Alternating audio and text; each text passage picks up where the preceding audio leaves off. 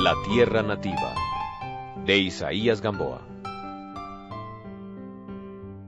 5. La víspera de la partida tuvo lugar en la quinta normal un almuerzo con que los jóvenes artistas chilenos despedían a Andrés. Había allí poetas, literatos y pintores, el más distinguido grupo intelectual, compañeros de aspiraciones, de sueños, de esperanzas, unidos por ese lazo azul que se llama el arte, unidos esa mañana por un sentimiento de confraternidad, para despedir al poeta nostálgico que con ellos había compartido la vida espiritual.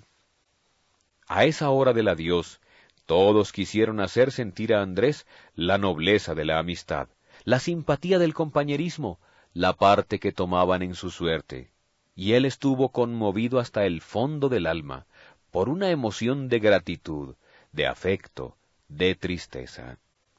El almuerzo que había empezado con la chispeante animación de la juventud, que a todo comunica su alegría, tuvo un final silencioso, triste. Y esta impresión se acentuó más cuando, con frases llenas de sentimiento, Samuel A. Lilo ofreció en nombre de todos aquella manifestación de despedida al compañero que iba a partir. Andrés no había podido contestar sino pocas palabras que apenas lograron salir de su garganta, ahogadas por un nudo de pena. Después oyó en silencio lo que los demás le dijeron, y a la hora de los adioses, de cada amigo se despidió como de un hermano. Ellos simbolizaban la juventud, las aspiraciones, el arte. Andrés presentía que iba a haber un gran cambio en su existencia, y que estos amigos eran ya sus últimos compañeros de Bohemia. Con tales emociones y pensamientos, hacia las tres de la tarde de aquel día, entró Andrés en su cuarto, que estaba ya en desorden por los preparativos del viaje. Sobre el escritorio encontró un álbum pequeñito, de delicado gusto, obsequio de las alumnas de literatura del colegio de discípulas de Andrés. Cada una de ellas había escrito un cariñoso pensamiento, cada una de ellas había dejado algo de sus perfumes en las hojas. El desdichado y venturoso joven sintió una particular impresión al leer aquellas líneas casi infantiles, escritas en el lenguaje de la inocencia, dictadas por afecciones sinceras y puras, que hablaban hondamente a su decepcionado corazón. Esa tarde estaba destinada a las últimas visitas de despedida, en todas las cuales experimentó Andrés diversas y profundas emociones, sobre todo en casa de Zamora, al despedirse de Raquel, la traviesa colegiala, que en el momento de decir adiós no pudo decirlo. Se llevó el delantal a la cara y corrió, sollozando, hacia las habitaciones interiores, dejando a Andrés admirado, perplejo, preguntándose qué clase de sentimiento había despertado, sin saberlo, en ese corazón. Oh filosofía de los escépticos, amistad, cariño, amor, las más bellas flores de la vida habían tenido perfumes para él, y él, entregado estérilmente al desconsuelo y la desolación, tuvo cerrada a esas cosas santas su alma enferma y mísera. La familia y casa a donde esa noche fue Andrés a comer, era también colombiana, de Antioquia. Había llegado a Chile quince años antes. Poco tiempo después murieron el jefe del hogar y dos varones. Quedó la madre rodeada de sus hijas. En horas de tristeza iba allí Andrés.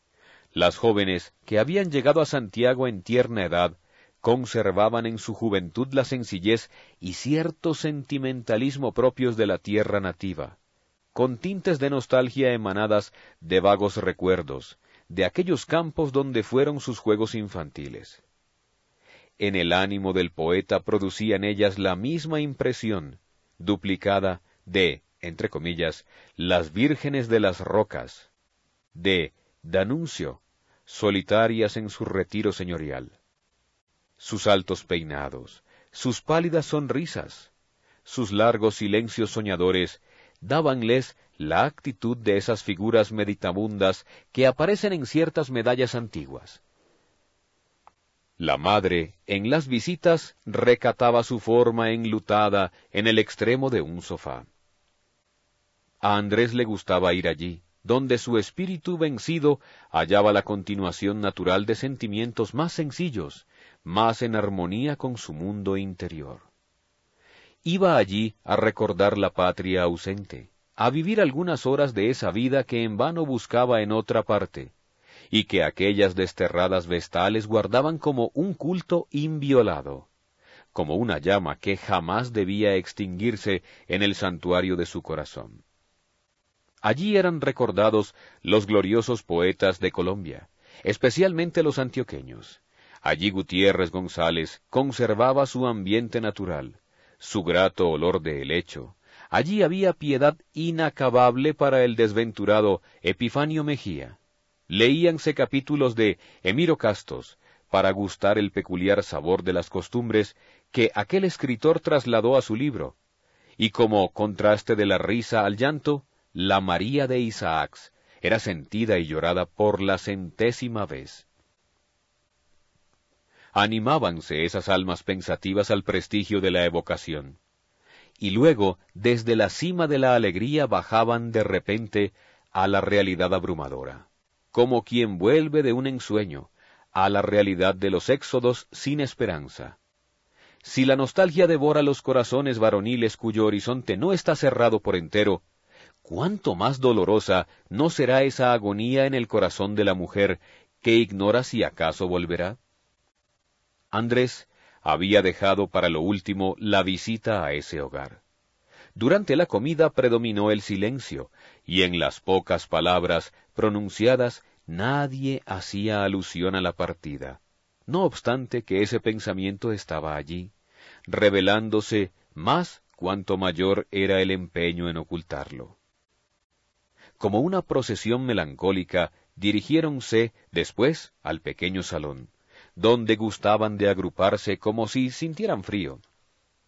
Esa noche, Esperanza, de alma delicadísima, como si obedeciera a un impulso irresistible, fue al piano, con extrañeza de todos, y eligió precisamente la música que le hacía daño y que sus hermanas evitaban ejecutar en su presencia. La madre tembló al ver que abría el libreto de Schubert, y en todos los semblantes pintóse la ansiedad cuando la dulce joven empezó a preludiar la serenata. Y después del preludio y al compás de la música, la voz tímida y tierna elevó su nota melodiosa, y ese canto tenía todas las quejas, todos los recuerdos, toda la desesperación que puede contener el alma cuando impregnada de las dichas que fueron, lanza la plegaria de las desolaciones irreparables. Las hermanas juntáronse más unas a otras, como poseídas de terror, mientras la madre, con los ojos fijos en alguna parte que sólo ella veía, dejaba que dos lágrimas, acaso inadvertidas, siguieran descendiendo lentamente por su faz marchita. Y el canto y el piano vibraban como un alto lamento, y la frase musical subía, bajaba, parecía extinguirse para elevarse más aguda, hasta que por fin se desvaneció, se disipó con el acorde de un sollozo. Acudió Andrés para dar el brazo a la artista, y ella, palidísima, con los ojos bajos, fue a sentarse al lado de su madre, y sin una palabra ocultó en el seno materno la bella y noble frente. Las demás se inclinaron como flores abatidas. Ese canto de dolor había simbolizado para todas la elegía de la patria no podía prolongarse tan aflictiva escena, y Andrés quiso apresurar el momento. Qué frases de sinceridad, qué efusiones de afecto, qué empeño de cada una de las jóvenes por singularizar sus palabras en el ánimo de él, como si fuera un hermano el que iba a partir. La señora retuvo largamente la mano de Andrés. No quería que se rompiera el hilo que por medio de un común sentimiento la unía a las montañas, a los jardines, a los horizontes que en otros tiempos la vieron feliz. Andrés bajó la escalera despacio, pensando que en esa casa quedaba un irremediable dolor. Ya en la calle advirtió que a los balcones habían salido ellas. Adiós, adiós.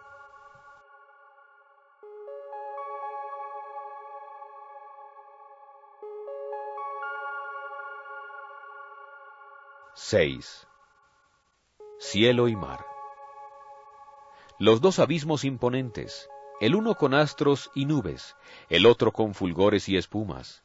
Arriba el silencio, la cóncava inmovilidad, con fingidas tersuras de cristal. Abajo el rumor interminable, el eterno vaivén de las olas. El cielo es el ensueño, el mar es la lucha, la vida. Por eso aman el mar los hombres audaces e inquietos, los que se lanzan al mundo sin miedo en el alma y recorren todas las distancias y afrontan todas las aventuras, y los que llevan gérmenes de grandes ideas y profundos anhelos que necesitan horizontes sin límites en donde sacudir las alas. El mar es un refugio donde el dolor se aísla y purifica su amargura. Es la libertad para el espíritu que no puede adaptarse a la esclavitud de los hombres. El mar abate a los pequeños y comunica su grandeza con quienes son depositarios de dones superiores, y tiene para éstos, en su alma salvaje y misteriosa, palabras que consuelan, canciones que embelezan, arrullos de ternura maternal.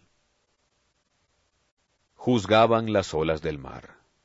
Desde la baranda del buque, Andrés contemplaba, como si no lo hubiera visto nunca, aquel juego bullicioso y alegre que parece el retosar de mujeres desnudas, que finge cabelleras sueltas, ágiles cuerpos que se esquivan, pupilas verdes que fulguran y frases acalladas entre el reír malicioso de la provocación. Lascivos rayos de sol tejían redes de luz queriendo aprisionar aquellas náyades inquietas, y monstruos marinos de anchas colas y cabeza deforme circulaban entre ellas, haciendo brillar ojos de fuego y armaduras de plata. Una gaviota blanca vino a posarse sobre la turgencia de una ola, y aquella nota casta desvaneció con su encanto la voluptuosidad. El ave quedó balanceándose como una flor caída en el agua, y los ojos del joven persistieron en verla, hasta que el avance del buque la dejó muy atrás. En aquella hora del bochorno casi todos los pasajeros del vapor Perú dormitaban sobre cubierta en sus largas sillas de lona.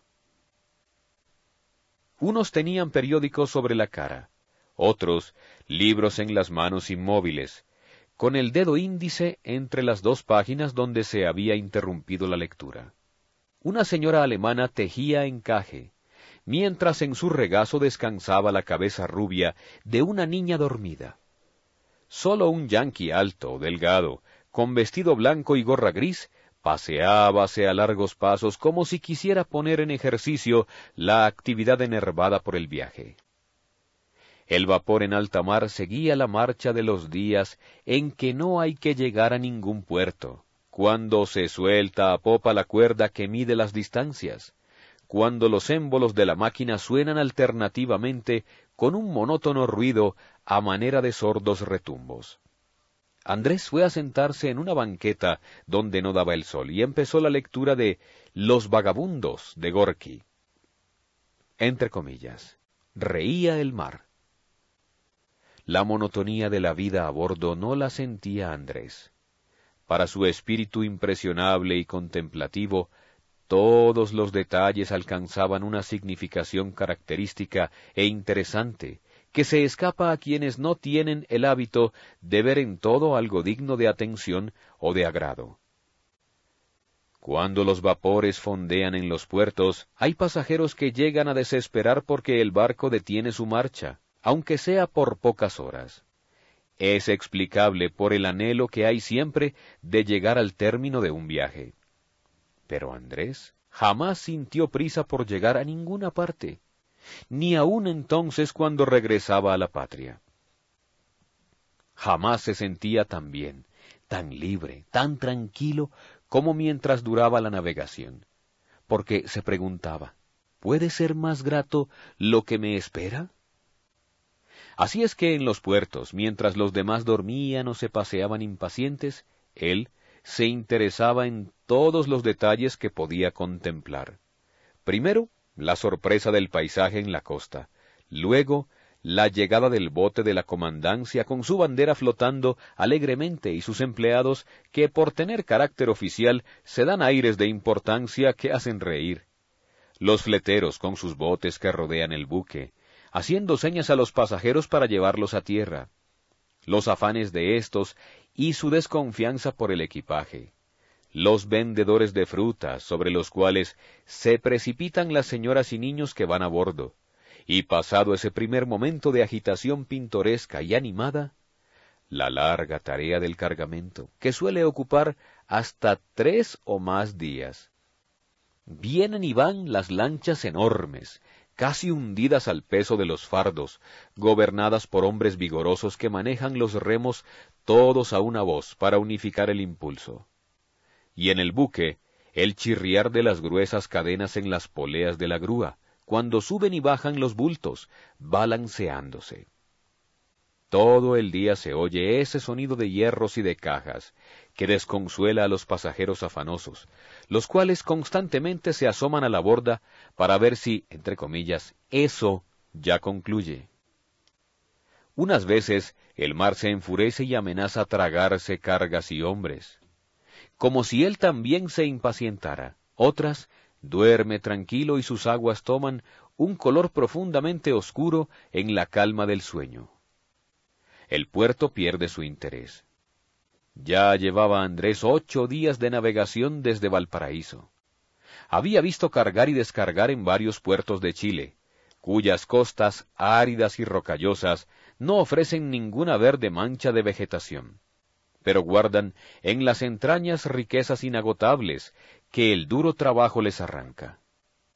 Para eso está el pueblo vigoroso que ha impuesto su voluntad a una naturaleza enemiga, que se ha hecho grande por el hábito de vencer todo género de dificultades.